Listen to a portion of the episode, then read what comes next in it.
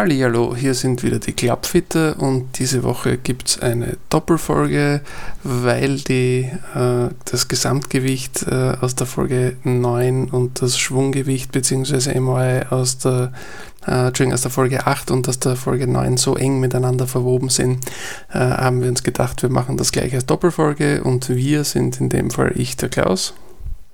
Und mein Name ist Oliver. Olli, wir haben letzte, wir haben vor, vor kurzem über das Gesamtgewicht gesprochen und sprechen jetzt über das Schwunggewicht. Wir haben es in der letzten Folge schon kurz erwähnt, dass die beiden Sachen sehr eng miteinander verbunden sind. Ähm, du bist ein großer Freund von Schwunggewicht. Ich spreche öfter vom MOI.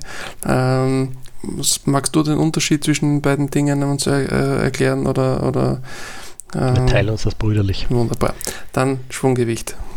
Schwunggewicht. Ähm, da geht es im Prinzip darum, äh, wie schwer fühlt sich der Kopf subjektiv an. Ähm, das Schwunggewicht kann ich durch verschiedene äh, Maßnahmen verändern. Ähm, auf natürlichem Weg passiert das quasi je nachdem, welchen Schaft ich einbaue. Das heißt, jeder Schläger hat von vornherein ein gewisses Schwunggewicht. Da gibt es äh, gewisse Normen, die äh, vom Hersteller angegeben werden. Da geht es meistens um ein Standardmodell, mit dem dieser Eisenkopf, dieser Treiberkopf angeboten wird. Ähm, und der hat dann ein Schwunggewicht, das ist meistens, also das ist eine Kombination aus einem Buchstaben und einer Zahl. Das heißt, äh, sie werden dann oft ähm, ausgedrückt in D2, D0, äh, C9, was auch immer. Und ähm, je nachdem, welche Parameter ich dann verändere, kann ich mit diesem Schwunggewicht arbeiten und kann das äh, noch feintunen. Ich kann äh, die Schaftlänge verändern, äh, das ist ein wichtiger Faktor für das Schwunggewicht. Ich kann das Schaftgewicht verändern. Äh, ich kann aber auch ähm, unten am Schlägerkopf äh, arbeiten mit Gewicht. Da brauche ich natürlich ähm, sehr, sehr kleine absolute Masse an Gewicht. Also sprich, äh, da reicht mir ein Streifen Bleitape, das hat man schon öfter gesehen, das haben viele äh, Profis, bei, bei, denen sieht man das im Fernsehen auch, wenn sie das auf ihren Eisen draufgeklebt haben. Ähm, das Bleitape ist zwar keine besonders hübsche Variante, äh, ist allerdings für uns als, als Clubfitter und Clubmaker eine trotzdem recht sympathische Variante, weil ich ähm, die Positionierung des Gewichts relativ frei wählen kann. Eine andere Möglichkeit wäre, die ist speziell dann interessant, wenn es nicht exorbitante Mengen sind, ähm, ein bisschen Gewicht in Form eines äh, kleinen Stöpsels aus Metall, äh, meistens Messing oder Blei, äh, oder in Form von Pulver in der Schaftspitze zu platzieren, äh, entweder wenn der Schläger gebaut wird oder das Pulver dann eben nachträglich. Das wird dann auch mit einem kleinen Korken fixiert und so kann ich dann auch noch mit relativ wenig Gewicht, also das sind drei, vier Gramm manchmal, ähm, kann ich dann äh, am Kopf nochmal äh, etwas anbringen, um das Schwunggewicht zu verändern. Die, also die, die Schwunggewichtsskala, die hat ein Schotte in den 1920ern erfunden. Und das, was mir an dem Begriff des Schwunggewichts nicht so gut gefällt oder warum ich das nicht so gern verwende, ähm, ist, dass der leider Gottes von Physik nicht besonders viel Ahnung gehabt hat und zwar eine ganz brauchbare Skala geschaffen hat, um zwei Schläger, die ein ein ähnliches Gesamtgewicht haben und eine ähnliche Schaftlänge miteinander zu vergleichen, aber tatsächlich nicht so gut funktioniert, wenn man Schläger mit sehr unterschiedlichen Schaftgewichten miteinander vergleicht. Und deswegen mag ich den Begriff des Schwunggewichts nicht so gern. Also wenn man zum Beispiel zwei Treiber zusammenbaut, äh, einen mit einem 75 Gramm Schaft, einen mit einem 40 Gramm Schaft, beide sind gleich lang, äh, beide haben das gleiche Schwunggewicht, fühlen sich die tatsächlich komplett unterschiedlich an. Äh, und, und das, ist, das ist mein Problem, das ich mit dem Begriff des Schwunggewichts habe. Das, was ich da lieber verwende, ist der, der MOI des gesamten Schlägers, also der Moment of Inertia, der, der Kraftwiderstand, den der, der, der Schläger gegen den Schwung bietet. Ähm, aber im Endeffekt verfolgen wir natürlich genau das gleiche Ziel damit. Wir wollen dem Spieler äh, Kontrolle über den Schläger geben. Ähm, und die, die andere Gesicht, Geschichte, die mir am Schwunggewicht oder am Schwunggewicht-Matching eines Eisensets nicht so gut gefällt, äh, ist, wenn man, wenn man Schläger so zusammenbaut, dass sie alle das gleiche Schwunggewicht haben. Du hast das letzte Mal schon gesagt, dass das konstante Werte typischerweise beim Eisenset bis zum 9er Eisen sind und dann danach ein bisschen schwerer werden. Ähm, wenn man äh, ein Set zusammenbaut, so dass es konstante Schwunggewichte hat, ist tatsächlich der Kraftaufwand, der notwendig ist, um den Schläger zu bewegen, nicht bei jedem Schläger gleich. Und da verstehe ich nicht ganz, äh, warum das, warum dieses Konzept sich so durchgesetzt hat, äh, weil es eigentlich fehlerhaft ist.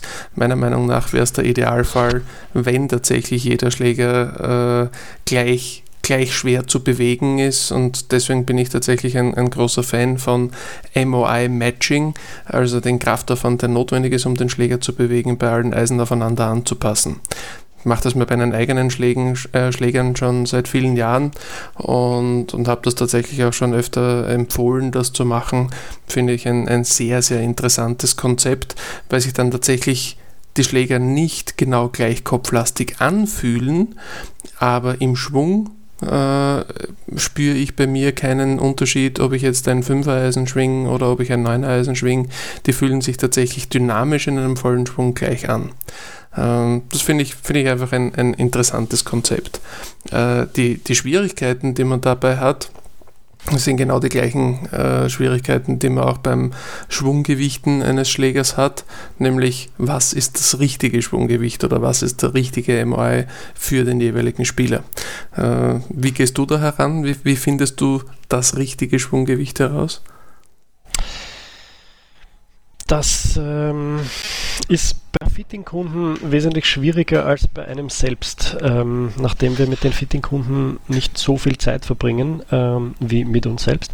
Ähm, für mich selber habe ich das so festgelegt, dass ich einfach irgendwann mal in, äh, eine Liste gemacht habe. Äh, das war für mehrere Belange im, im, im Clubmaking ähm, ganz interessant und mir aufgeschrieben habe, welche Schläger, die ich hatte, ähm, haben mir besonders gut ähm, gefallen äh, oder welche haben sich besonders gut angefühlt und welche habe ich besonders lange im Bag behalten, weil sie einfach gut performt haben.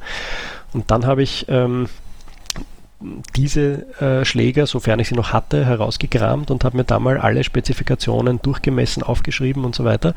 Und ähm, das hat sich äh, im Prinzip, also da habe ich noch immer eine Liste und äh, alles, was ich jetzt äh, neu äh, für mich herrichte, ähm, lehnt sich an diese, an diese Daten an. Egal, ob das jetzt ähm, das Gewicht im Treiberschaft ist, äh, die Torsionsresistenz des Treiberschafts oder eben auch das Schwunggewicht. Und ähm, da, mit der Variante bin ich bis jetzt ganz gut gefahren. Wie gesagt, das ist natürlich eine, äh, eine Geschichte, die etwas schwieriger ist, wenn ich äh, eine, einen Fitting-Termin habe mit einem Kunden.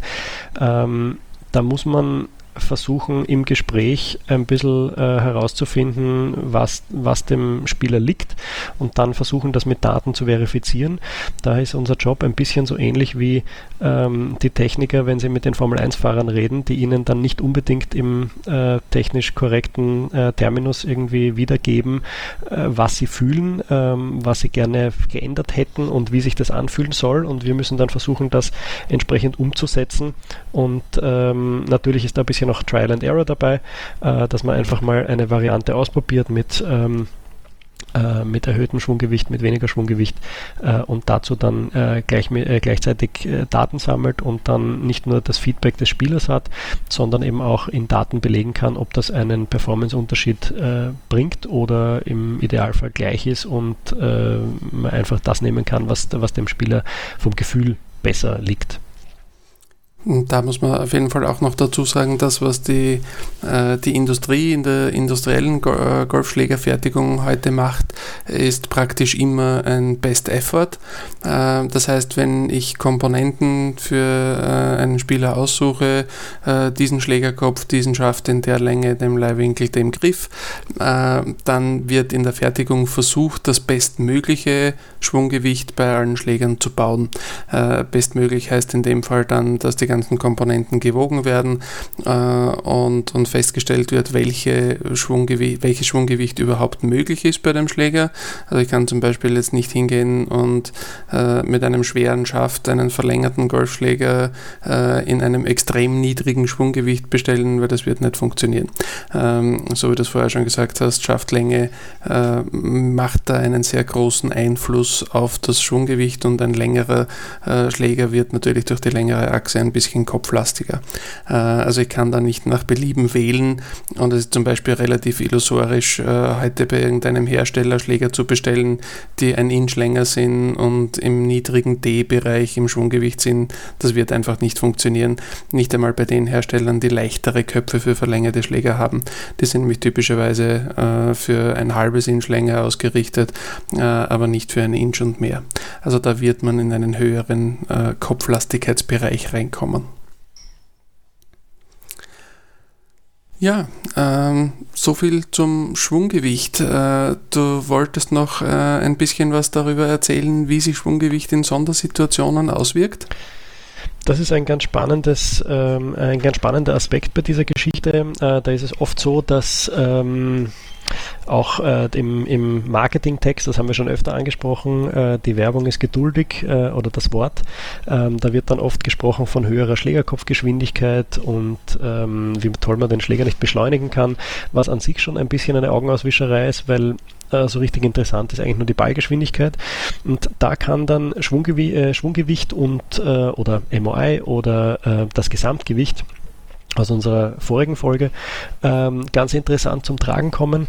Ähm, natürlich, wenn Sie, äh, äh, wenn man ein, wenn man ein äh, Färbeholz in der Hand hält mit einem 50 Gramm Schaft, dann kann man das ganz toll beschleunigen. Ähm, die Frage ist, äh, kann ich es noch kontrollieren? Das haben wir in der vorigen Folge schon ein bisschen angesprochen.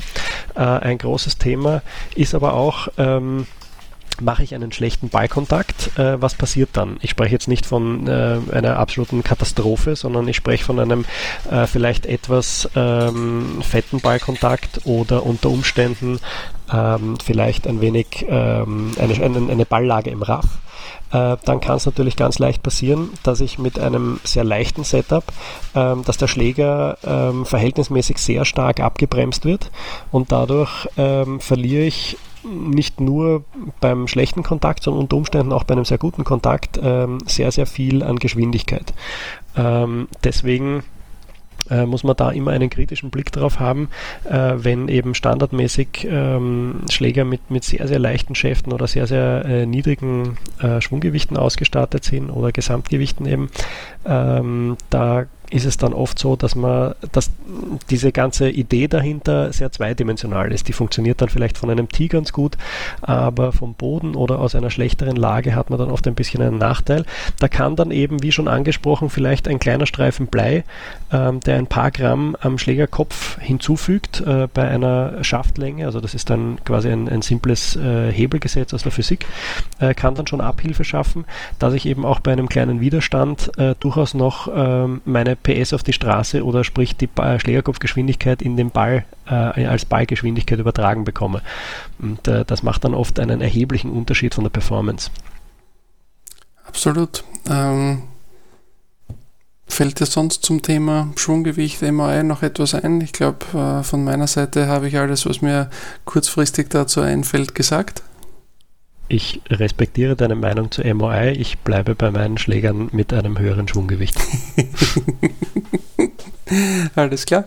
Dann haben wir euch äh, zusätzlich zu der Folge über das Gesamtgewicht jetzt diese Woche auch noch eine Folge über das Schwunggewicht gebracht und wünschen euch noch eine schöne Woche. Bis zum nächsten Mal.